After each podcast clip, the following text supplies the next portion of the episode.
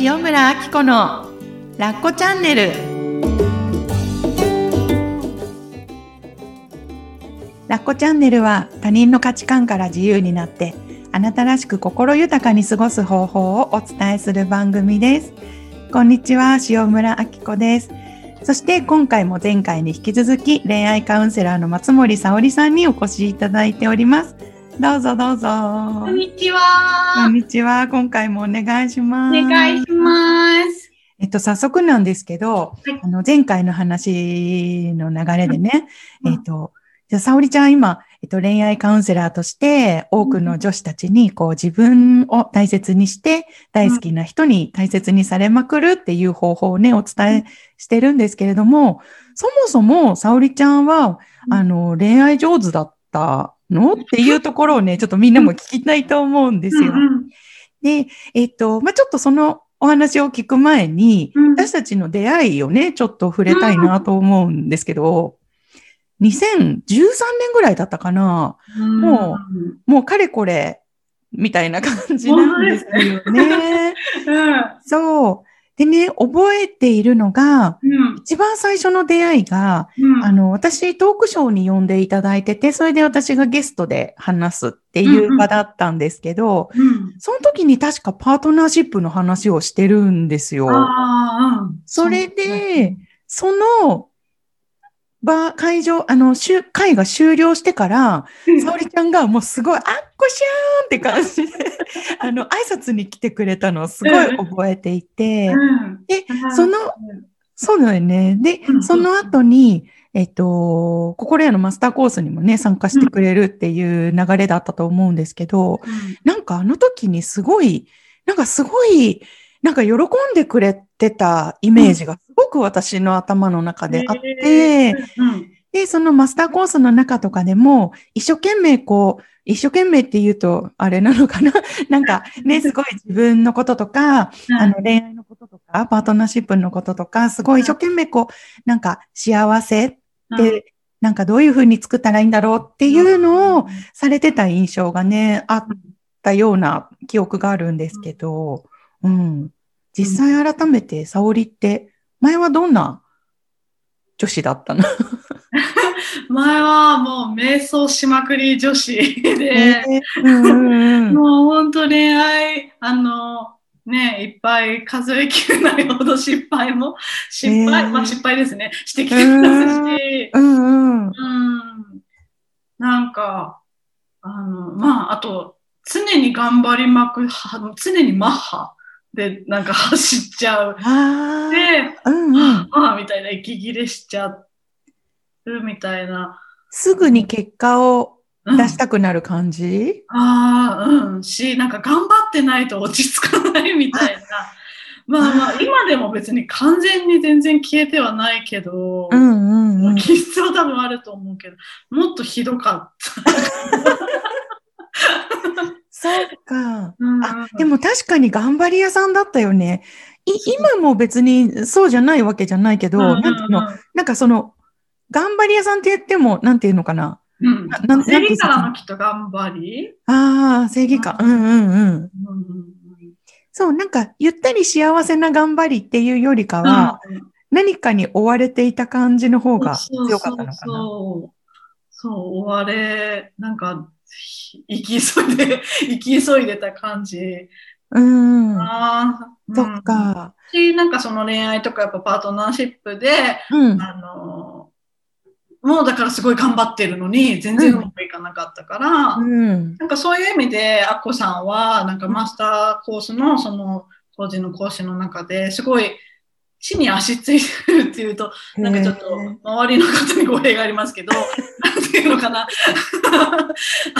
ちょっとね、一人、はい、えっと、なんだろう。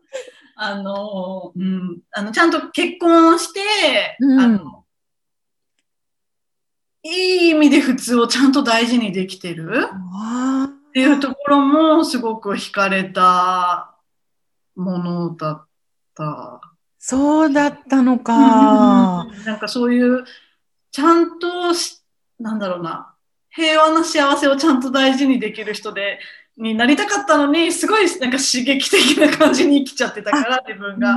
うんうん、なるほどね。刺激を求めてたっていう。うん、刺激っていうか、なんか手応えだよね。多分頑張って、うん、得るじゃないけど。うん、うん。そうそうそうそう。そっかそっか。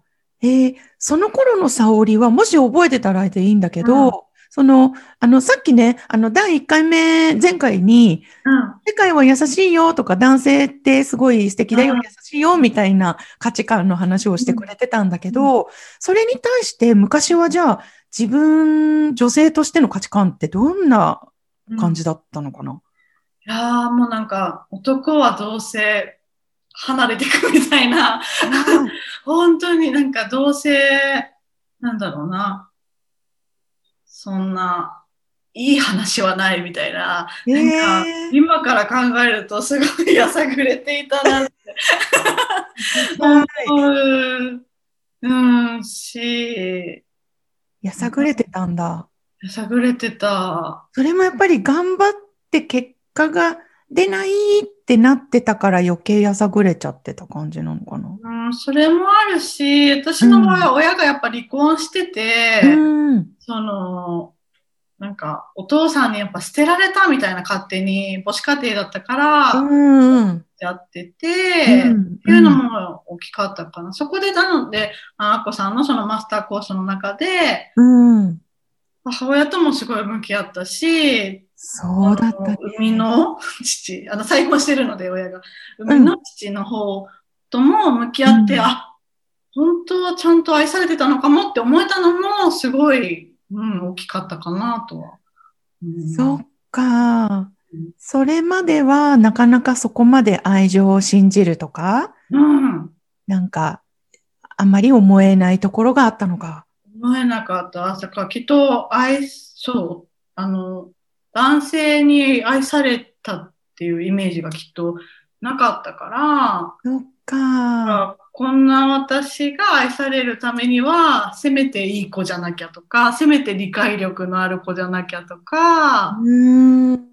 なんか、良妻賢母的な人にならなきゃとか、そっか、お金ちゃんと管理できたりとか、うん、できないのに。できたりとか、みたいな、あの、無無理なことを言っていた、理想を言っていた気がする。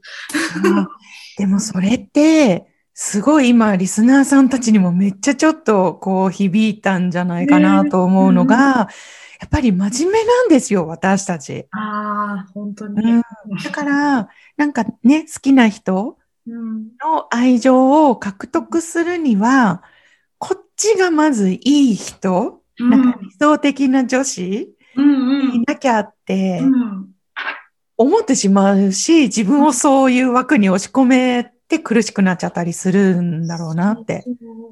確かに、本当にそう思います。そっか、そっか。うん、えそんな沙織がね、うん、そう、あの、すごい、あの、プライベートでもね、仲良くさせていただいてて、うん、で、あの、ある時から、こう、なんだろう、今まではなんか、わあ、あこちゃん聞いてみたいな感じだったのが、だんだんだんだん、こう、やっぱ地に足がつくようになってきたっていうのかな、なんか沙織の軸ができてきたみたいな、すごいなんか、なんていうのかな、しっかりどっしり安定感みたいなのを感じ始めた頃がそういえばあったなと思うんですよ。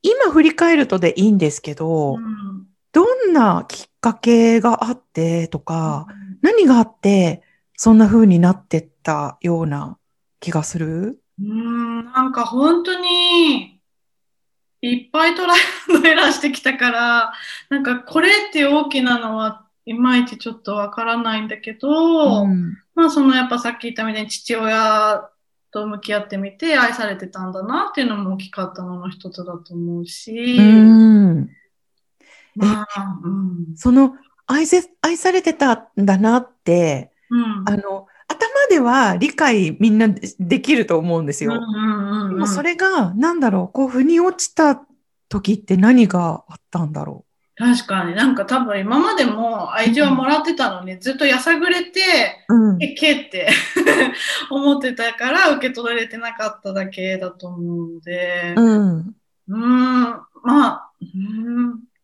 その自分のやっぱ寂しかった、やっぱ寂しいがすごい私もなんか漠然とした寂しいを常に抱えていて、うん。今でも。もね、別に出ますけど、うん。それがもっとひどくて、うん。なんかその寂しかった思いとか、その、愛してないんじゃないかってちゃんとあの言葉で確認できたこと。あ自自分がそこを不安に思ってるってことをまず言えたってこともきっと大きかったのかな。ああ、そこじゃうない、んわ、それ大きいよね。うんだって愛情を受け取れなくて、信じられない自分ってめっちゃダサいじゃん。うんうんそ、それを伝えることができたって、うんすごい勇気だよね。そう、なんか、ある意味ずっとなんだろう、けって思ってた相手に、本当白旗あげるみたいな、負けみたいな感じ。本当は大好きなんですって、うんなんか、怒ってる相手に言わなきゃいけないって、うん。悔しいし、うん。情けないし、もしそれで違うって言われたら生きていけないし、うん。うん。なんかそういうのは、やっぱ怖さはね、あるかなって。そっか。うんうんじゃあ、そんなお父さんとの経験を経て、こう、お付き合いする男性との間も、ちょっと変わってきたみたいな感じ？うーん。うん。うん。どう、うん。どうなんだろう。お付きなんか、まあでも本当、一人ずつ、相手、一人ずつ少しずつステップアップしていったみたいな感じで自分自身が、うん。あの、ちゃんとその、ステップアップっていうのはその本音を言えるようになるとか、うん。自分らしくっていうところで、やっぱ自分を偽ってるから、相手選びも多分間違ってたんですよね。うーん。確かに、そうそうそう。人を演じてるから、ここと見合った人で、本当の自分と見合ってる人はなかなか選べなかった。選べないから、なんかそういう意味でも多分苦労してたんだと思うけど、でもそれを、あもう本当、あの、体で 覚えていくみたいな 感じをしてったら、あ、私はこういう人なんだなとか、こういう、本当はこんなはちっちゃなこ、ちっちゃなわがまま持ってんだなとかっていうのを少しずつ言えるようになってったら、今の旦那さんに出会って、ぐわって変わったって感じかな。なるほど。なんかそのトライアンドエラーが本当にやっぱりしんどいじゃないですか。しんどい。うん。でも、そのし、きっとね、失敗を失敗と捉えすぎず、うんなんか自分をね、なんかさっきも言ってたけど、あ、私ってこういう人なんだって知っていく過程にしていったことが、なんか今のね、うんなんか本当に素敵で、なんかね、優しい幸せな旦那さんとかね、の生活があって、そこにつながっていったんだなと思うと、うんあの相手選びだけじゃなくって、やっぱり自分のことを知るってすごく大事なんだなって思いました。本当そう思います。めっちゃ大事。そっか。え、ちなみに、こう、あのね、沙織の講座とかうんの中で、その自分を知るっていうところはどんな風に伝えてるの、うーん。なんかいろいろあるけど、なんだろうな。でも、やっぱり一番みんなが言えないやつが、うん。ちっちゃなモヤモヤうん。が意外と、まあ、大きいのももちろん、例えば、結婚いつだよみたいな感じで、そんなのはもうめっちゃね、ちょっとね、なんかデリケートだなってわかりますけど、なんかもっとちっちゃな、その、なんだろうな、あの、もうちょっと会いたいとか、連絡欲しいとか、本当にそういう、なんかデートを、この時間じゃなくてこの時間がいいとかわかんないけど、本当にそういうちっちゃなこと、だけど、そのモヤモヤをちゃんと言葉にする、相手に伝えるっていうことを、うん。まあ、相手とね、やっぱコミュニケーションコミがやっぱュニケー大ション。事ですよね。わー、すごい。もう、すすべてにつながるよね。だってさ、だって彼に対して、例えば、日曜日だけじゃなくて平日も会いたいってさ、なかなか言えないけど、そうそう言えるようになったら、うん、多分その結婚した後とかも、うん、なんだろう、なんか、今度、うん、あの、なんだろう、なんか、私も受けるから検査受けてほしいとかさ、例えばだけどさ、そうそうそうそう。すごいちっちゃいことなんだけど、大きいことじゃない？うん。全部。本当にそう。なんか、そこへ自分が心を開けたら、うん、コミュニケーションが取れるようになったら、どんな関係でもすごい絆が深まるんだろうなって。そうそうそうそう。うんめんどくさいんだけどね。めんどくさいんだけど、いちいち言葉にするのは。でも、そのちっちゃなことすら言えないと、うん、なんかやっぱりあれですよね、結婚してても日常の家事とかでもこんなのだってもう死ぬほどあるじゃないですか、お互いのなんか生活のスタイルとか。それをちゃんと言葉にできるとか、うん、っていうふうにしていかないとね、やっぱ自分結局めんどくさいけど自分がしんどいから。うん、うんいやー、ほんとそうですよ。なんか言うのってめんどくさいから、うん、ちょっとこれ私に当てはめちゃって恐縮なんですけど、うん、例えば、あの、カピバラさんはね、すごい自分で自分のご飯とか、昼、あの、リモートの時とか、うんうん、昼ご飯自分で自分のを作ってくれるから楽ちんなんですよ、うん、昼間は。うんうん、けど、なぜか自分の使った鍋は洗ってくれなかったりして。なんか、そういうのある。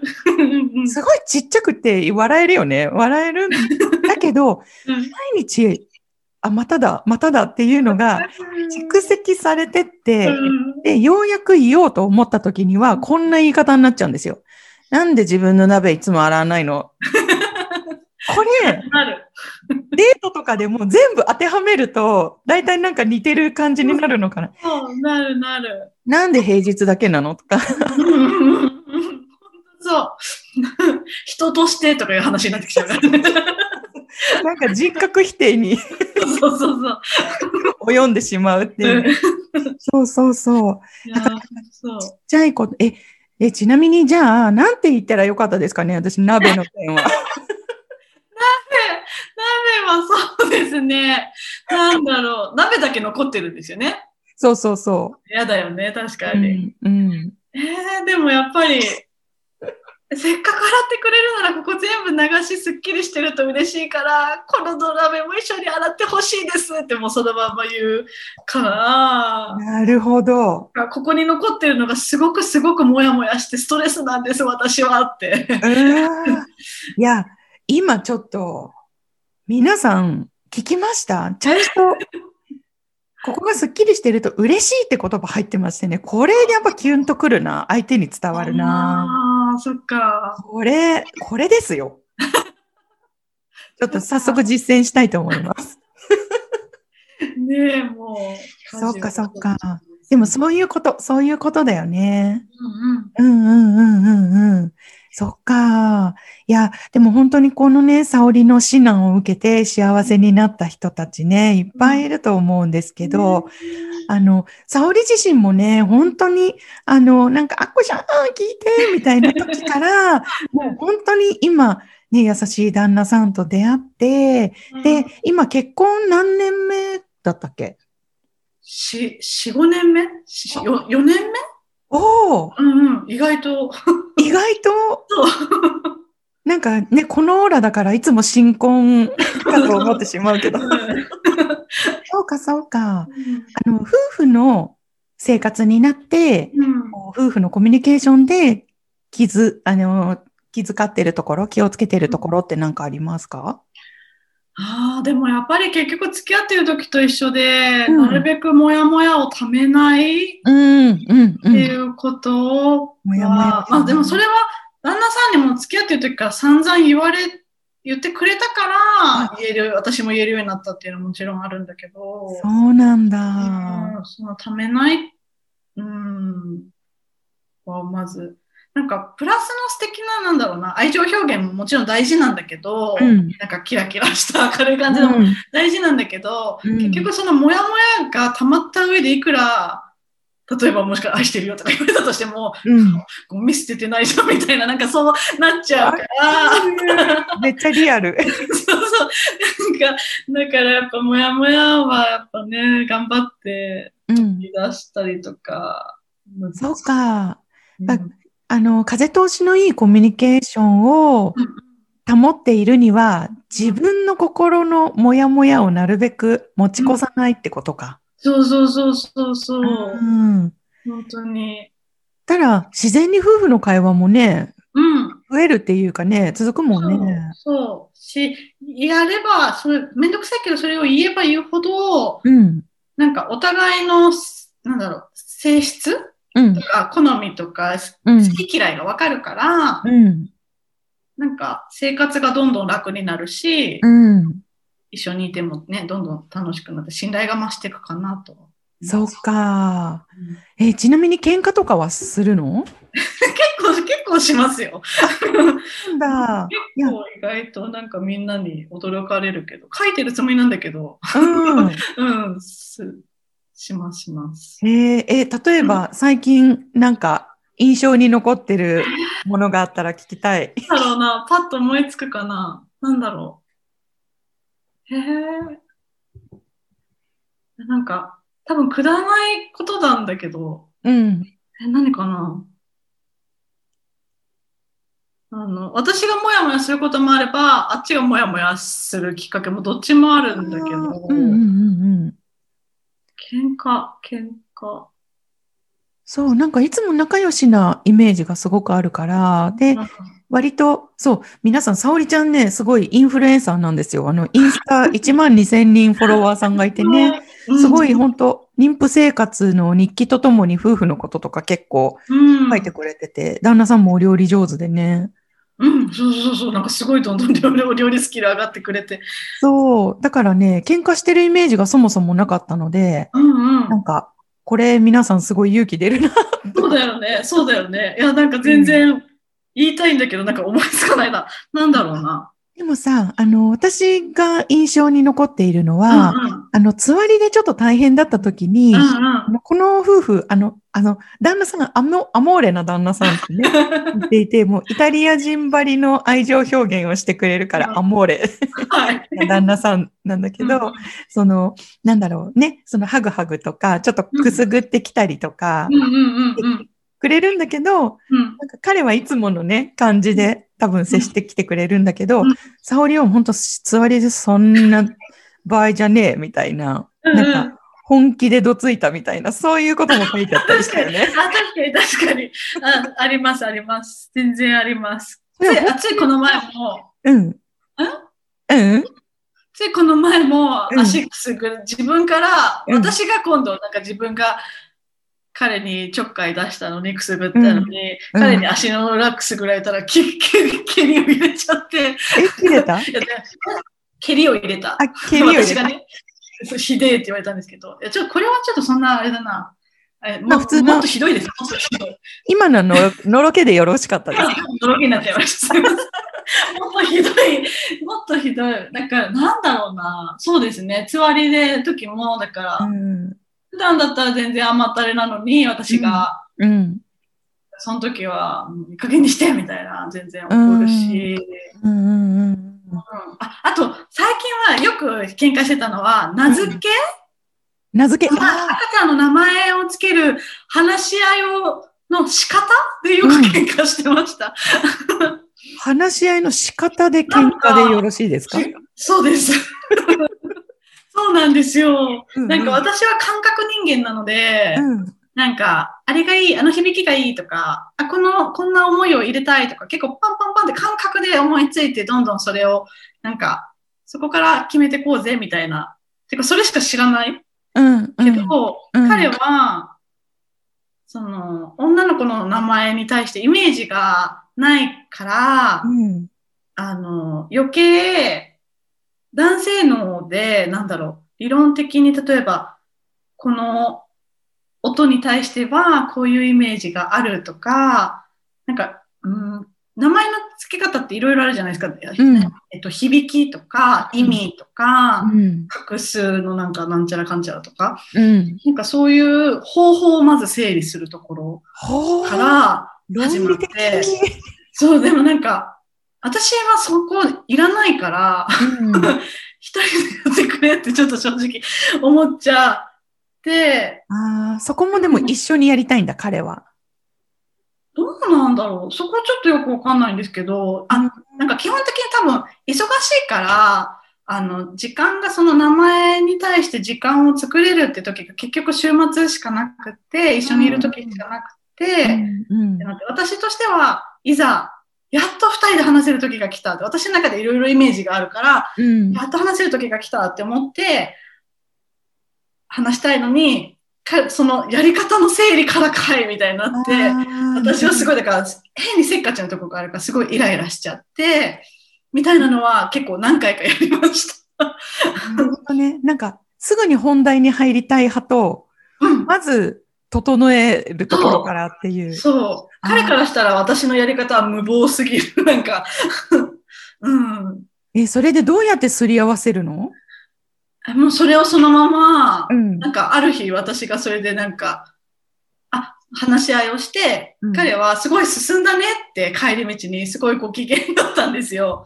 でも私としては、いや、何もその本題のとこ行ってないじゃん、みたいな。彼は整理をできたから嬉しかったけど、うん、私は本題のとこ行ってないじゃんって思って、うん、なんかすごいモヤモヤしたから帰り道に、私はこれを結局彼に何て言ってほしいんだろうって思って、なるほど。彼のやり方に合わせたことに対してありがとうって言ってほしいなって思って。気づいたんだ。そう、それをそのまま、あの、あの、みたいなすごいやってくれるの本当にありがたいって思ってるんだけど、私はこのやり方はストレスでもあるから、うん、合わせてくれてありがとうって言ってもらえたら嬉しいです、みたいな風にそのまま言ってみたら、うん、え、思ってるよ、ごめん、みたいな。えもっとなんかいいよ、愚痴吐き出していいよって言ってくれて、ブツブツぼやいて、すっきりしたみたいのはあったかな。その伝え方だね。いや、素晴らしい。これすごいみんな参考になったと思う。すごい、ちょっとなんか、ぐだぐだ話しちゃったけど。うん。でも、その細かい自分の気持ち、やっぱり、なんか、コミュニケーションってさ、進んでいっちゃうから、うん、もやもやが残りやすいけど、うん、なんで私もやっとしてるんだろう？なんでスムーズに先進めないんだろうって思った時に、沙織の場合はちゃんとどこにもやったのかっていうことを自分で見つけてそれを伝えるっていうことを心がけてるからコミュニケーションがうまくいってるんだね。いや、本当そうですね。なるほど。めっちゃメモメモメモ。何にもやついてるかって、もやもやしてる時っていろんな理由があるから、うん、なんかわかんないんだよね。そうだね。相手に言えるところまで整理できないから、うん、なんか一つ思いついたらとりあえず言ってみちゃうみたいな。うんうん、なんかそしたら、きっかけはそれで話したけど、実は違う、本当はモヤモヤがあったってこともよくあるし、うんうんうん、あんまり、だから正解のモヤモヤって行こうとしないっていうのも大事かなと思います。そっか。正解のモヤモヤじゃなくて、うん、今、now の状態を素直に伝えるっていうことが大事。あめっちゃ参考になるわ。うん。いや、そうしたらやっぱり相手のこともわかるもんね。うん。うん。そうそう。うんうん、そっか。うん、だから自分を大切にってそこなんだよね。もやもやを知ってあげる、うん、まず。うん。で、相手に伝える。そっか。いやすごいなんかね旦那さんとのこととかまだまだちょっと聞きたいことがあったり、あとねなんかちょっとあの今のね妊娠生活のこととかもちょっと聞いてみたいので、あの第3弾またお 付き合いよろしくお願いします。お願いします。ラッコチャンネルは他人の価値観から自由になってあなたらしく心豊かに過ごす方法をお伝えする番組です。